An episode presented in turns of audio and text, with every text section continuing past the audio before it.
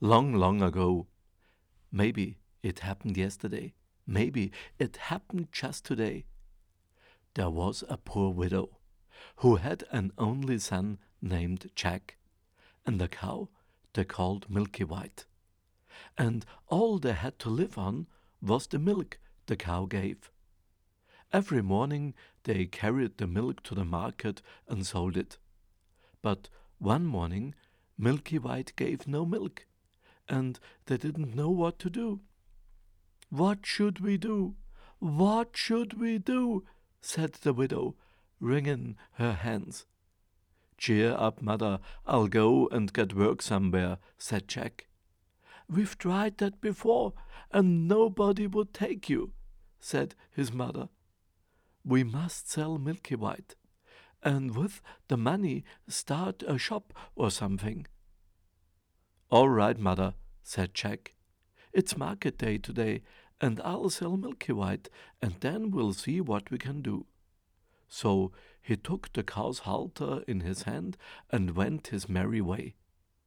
He hadn't gone far when he met a funny looking old man who called out, Good morning, Jack!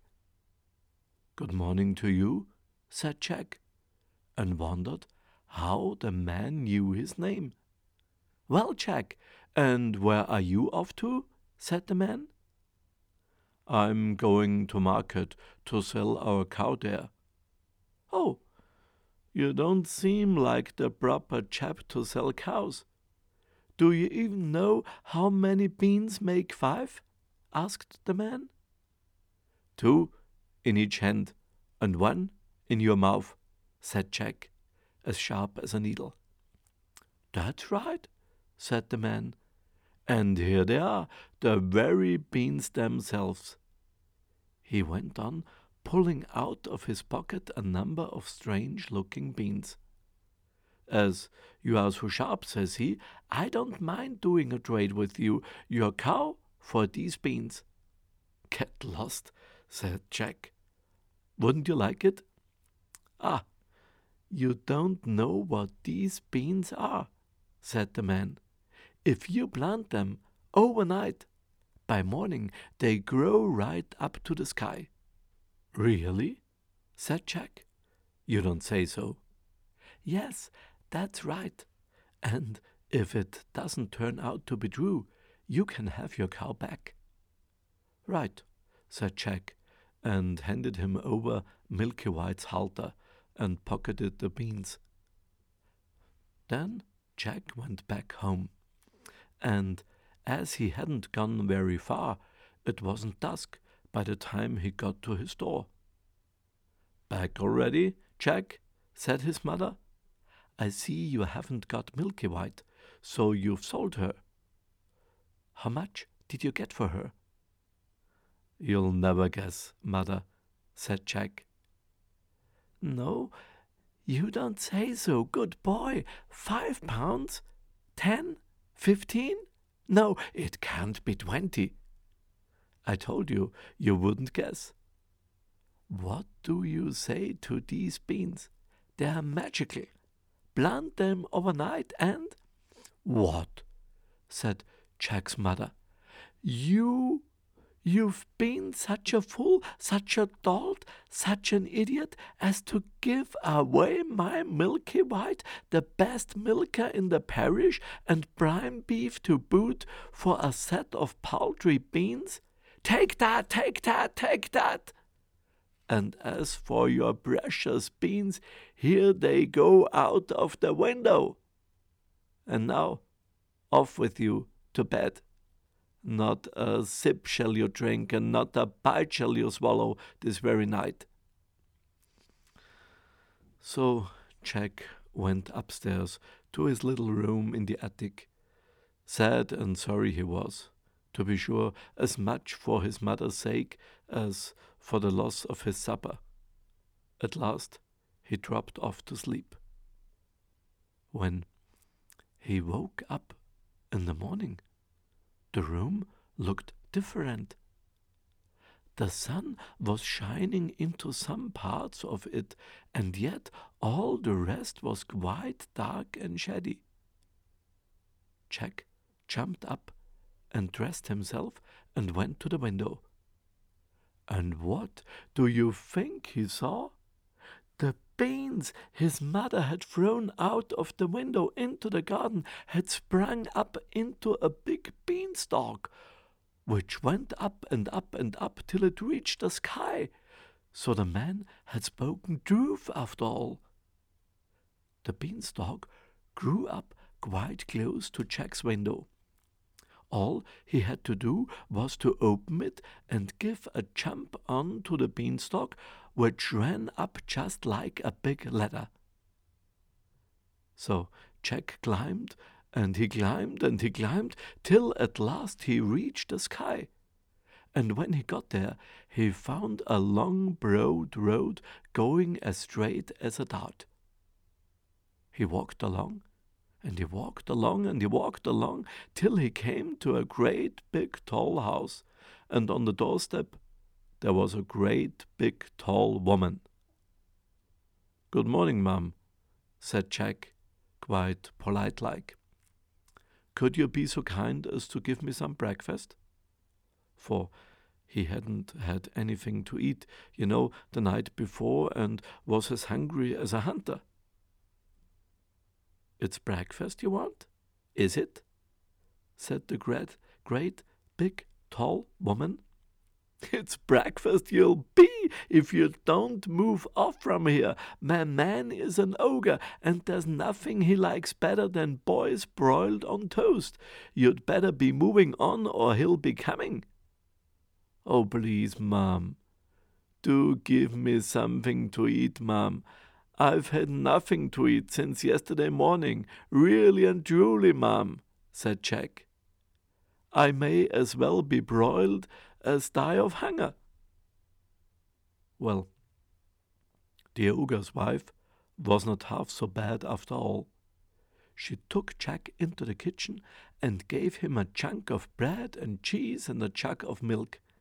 But Jack hadn't half finished his meal when whomp Whomp, whomp, whomp, whomp. The whole house began to tremble with the noise of someone coming. Goodness gracious me, it's my old man, said the ogre's wife. What on earth shall I do? Come along quick, quick, and jump in here. And she bundled Jack into the oven just as the ogre came in. He was a big one, to be sure. At his belt he had three calves strung up by the heels, and he unhooked them and threw them down on the table and said, Here, wife, broil me a couple of these for breakfast. Ah, what's this I smell? Fee, fi, fo, fum, I smell the blood of a fine young man. Be he alive or be he dead, I'll have his bones to grind my bread. Nonsense, dear, said his wife. Dreaming. Or perhaps you smell the scraps of that little boy you liked so much for yesterday's dinner. Here, you go and have a wash and tidy up, and by the time you come back, your breakfast will be ready for you. So off the ogre went, and Jack was just going to jump out of the oven and run away when the woman told him not. Wait till he's asleep, she said. He always has a doze after breakfast. Well, the ogre had his breakfast, and after that he went to a big chest and took out a couple of bags of gold. And down he sat and counted till at last his head began to nod, and he began to snore till the whole house shook again. That moment Jack grabbed out on tiptoes from his oven, and, and as he was passing the ogre, he took one of the bags of gold under his arm, and off he pelters till he came to the beanstalk, and then he threw down the bag of gold. which, of course, fell into his mother's garden. And then Jack climbed down and climbed down and climbed down, till at last he got home and told his mother and showed her the gold and said, Well, mother, wasn't I right about the beans? They are magical, you see? Now, they lived on the bag of gold for some time, but at last they came to the end of it, and Jack made up his mind to try his luck once more at the top of the beanstalk. One fine morning he rose up early and got on to the beanstalk, and he climbed and climbed and climbed and climbed. He climbed till at last he came out on to the road again and up to the great big tall house he had been before. There, sure enough, was the great tall woman standing on the doorstep. Good morning, ma'am, said Jack, as bold as brass. Could you be so good as to give me something to eat? Go away, my boy, said the big tall woman, or else my man will eat you up for breakfast. But aren't you the youngster who came here once before? Do you know that very day my man missed one of his bags of gold? That's strange, ma'am, said Jack. I dare say I could tell you something about that, but I'm so hungry I can't speak till I've had something to eat. Well, the big tall woman was so curious that she took him in and gave him something to eat. But Jack had begun munching it as slowly as he could when thump, thump, thump, thump, thump, they heard the giant's footstep, and his wife hid Jack away in the oven. All happened as it did before. In came the ogre, as he did before. And he said, Fee, fi, fo, fum, I smell the blood of a fine young man. Be he alive or be he dead, I'll have his bones to grind my bread. Then he had his breakfast of free broiled oxen. After that, he said, Wife, bring me the hen that lays the golden eggs. So she brought it, and the ogre said, Lay. And the hen laid an egg of gold. And then the ogre began to nod his head and to snore till the house shook. This moment, Jack grabbed out of the oven on tiptoe and caught hold of the golden hen and was off before you could say check. But this time the hen gave a cackle, which woke the ogre, and just as Jack got out of the house, he heard him calling, Wife, wife, what have you done with my golden hen? And the wife said, Why, my dear? But that was all. Jack heard, for he rushed off to the beanstalk and climbed as fast as he could, and when he got home, he showed his mother the wonderful hen and said, Lay. And the hen laid a golden egg. Every time he said, Lay. Well, Jack was not content, and it wasn't long before he determined to have another try at his luck up there at the top of the beanstalk. One fine morning, he rose up early and got to the beanstalk, and he climbed and he climbed and he climbed till he got to the top. But this time he knew better than to go straight to the ogre's house, and when he got near it, he waited behind a bush till he saw the ogre's wife come out with a pail to get some water, and then he crept into the house and got into the copper. He hadn't been there very long when he heard thump, thump, thump, thump, thump, as before, and in came the ogre and his wife. Fee, fi, fo, fum, I smell the blood of a fine young man, be he alive or be he dead, I'll have his bones to grind my bread. cried out the ogre. I smell him, wife, I smell him. Do you, my dearie? said the ogre's wife. Then, if it's that little rook that stole your gold and then the hen that laid the golden eggs, is sure to have got into the oven. And they both rushed to the oven. But Jack wasn't there luckily. And the ogre's wife said, There you are again with your fee, fi, fo, oh fum. Why, of course, it's the boy you caught last night that I've just broiled for your breakfast.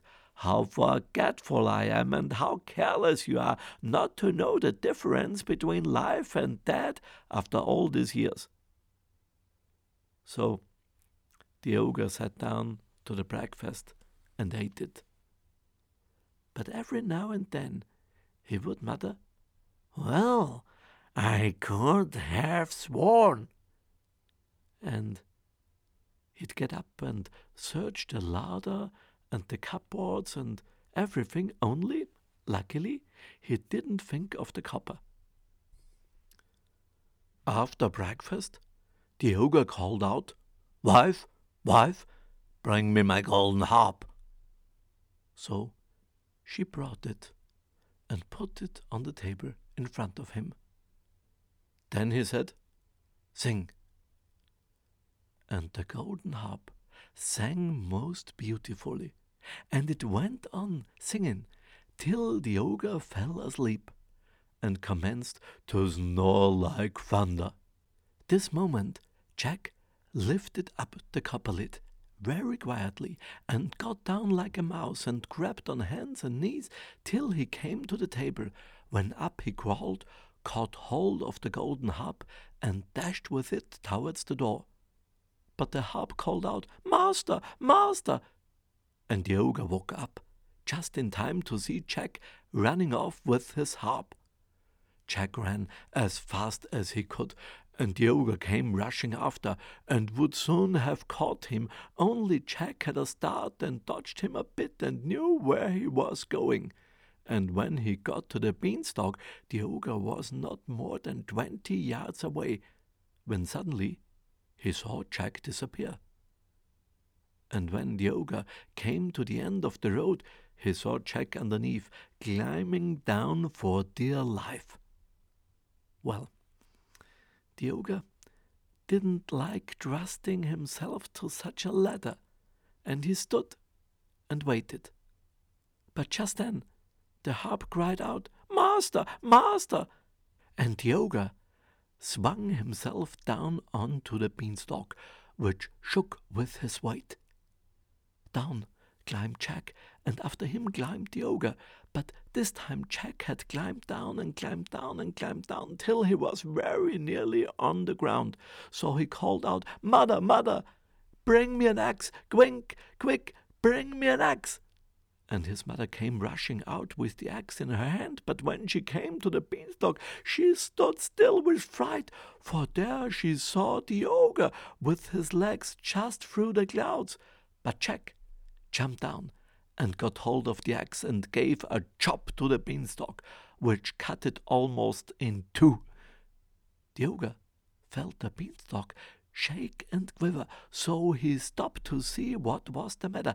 Then Jack gave another chop with the axe, and the beanstalk was cut in two and began to topple over.